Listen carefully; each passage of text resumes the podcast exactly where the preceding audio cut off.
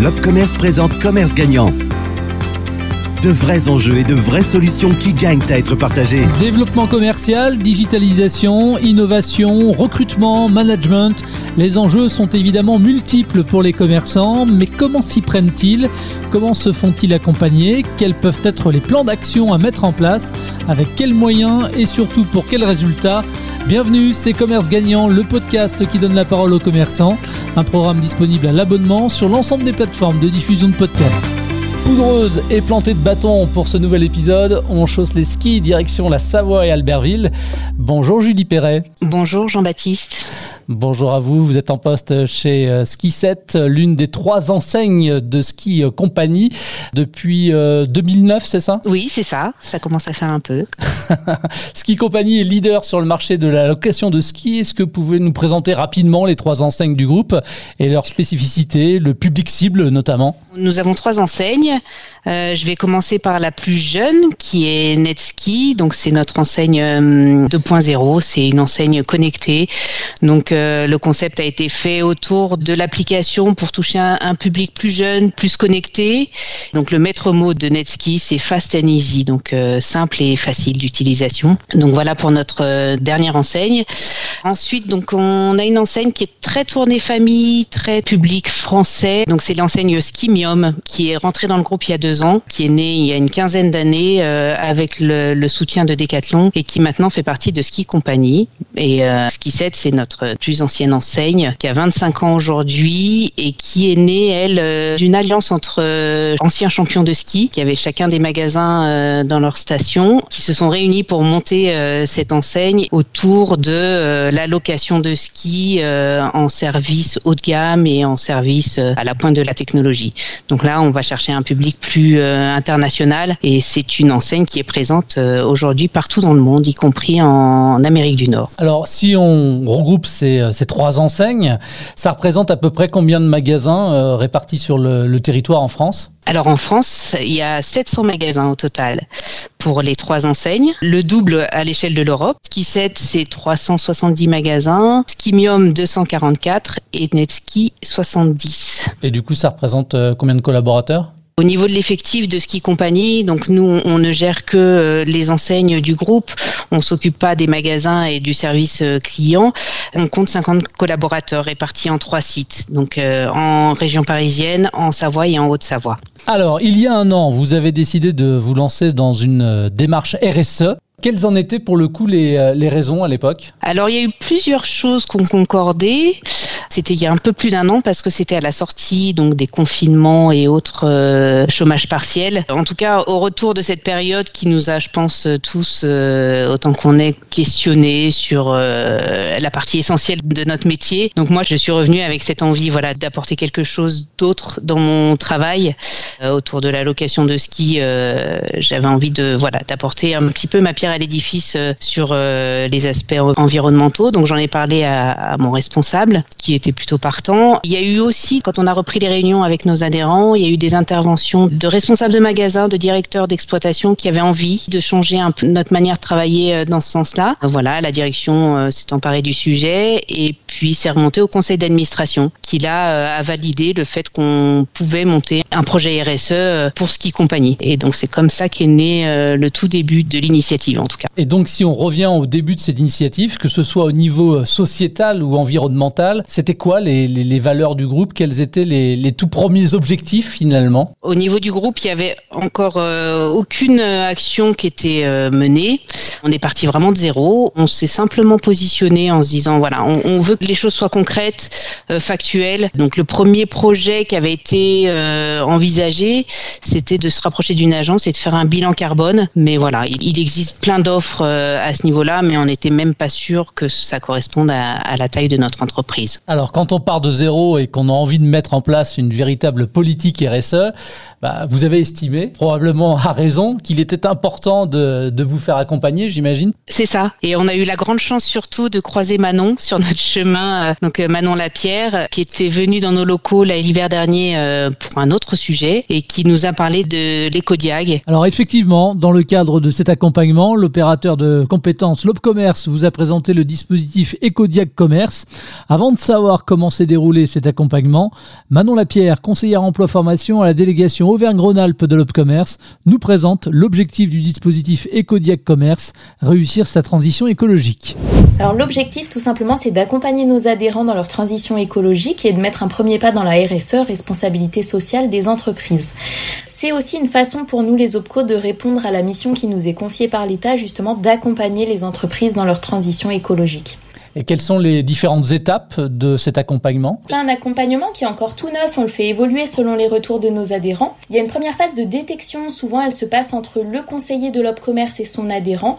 Au fil des échanges, voilà, on va pouvoir relever qu'il y a un intérêt et organiser donc une mise en relation avec un consultant qui est spécialisé sur le sujet de la transition écologique. À partir de là, donc il y a la signature d'une convention et ensuite le consultant qui est donc comme on le disait un expert de la transition écologique va pouvoir euh, grâce à un questionnaire faire un petit peu le sur la maturité de l'adhérent. La deuxième étape la plus importante justement, c'est de réaliser un plan d'action par rapport à ce diagnostic et d'accompagner notre adhérent et son entreprise à mettre en œuvre ce plan d'action.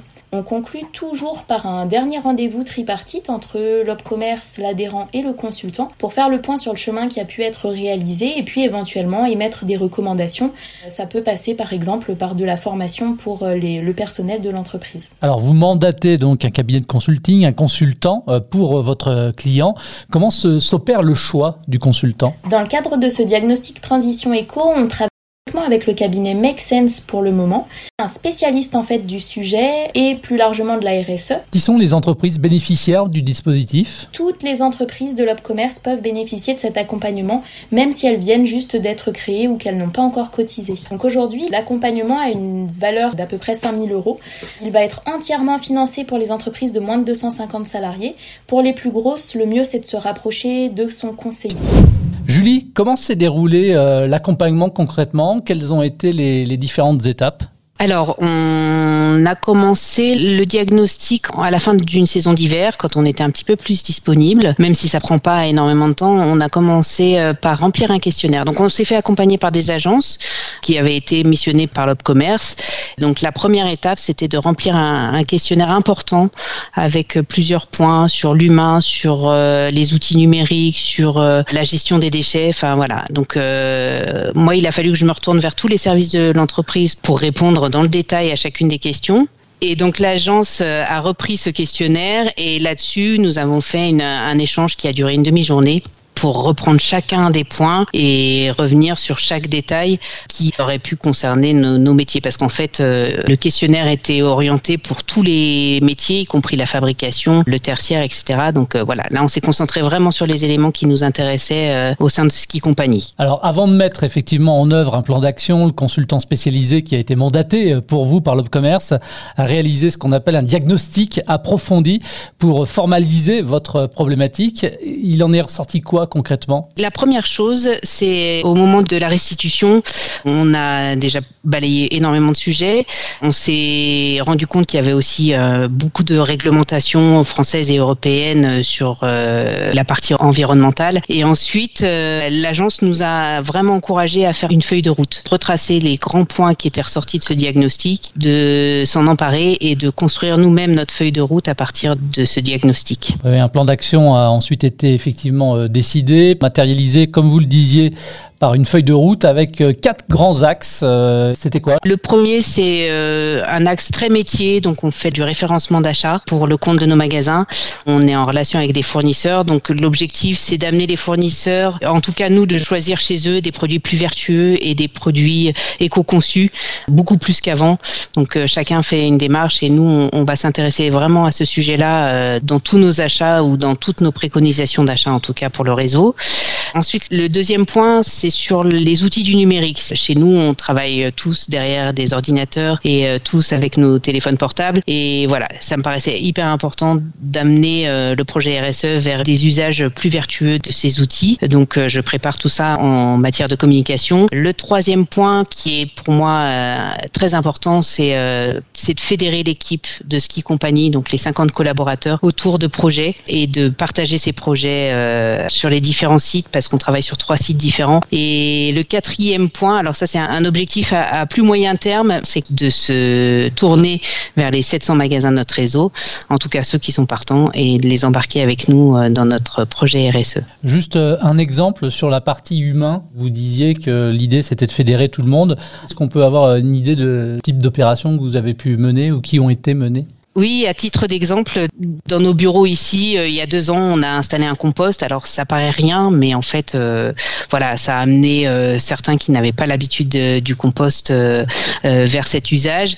le compost est déployé, est arrivé sur notre deuxième site en Haute-Savoie, qui par ailleurs aussi s'est organisé un cours de yoga collectif entre midi et deux à la pause. Enfin voilà, il y a toujours des projets qui naissent d'une ou de deux personnes d'une équipe, et l'idée c'est vraiment que chaque équipe puisse partager avec euh, les différents sites euh, ces initiatives et donner envie à ceux qui sont en région parisienne ou à ceux qui sont en Savoie de suivre et d'en faire autant. Julie, quel bilan finalement vous dressez Quelle évaluation vous faites de ce dispositif d'accompagnement Ecodiag Commerce? Alors le bilan de cet Ecodiag euh, est formidable parce qu'on est parti de zéro, comme je vous l'ai dit tout à l'heure.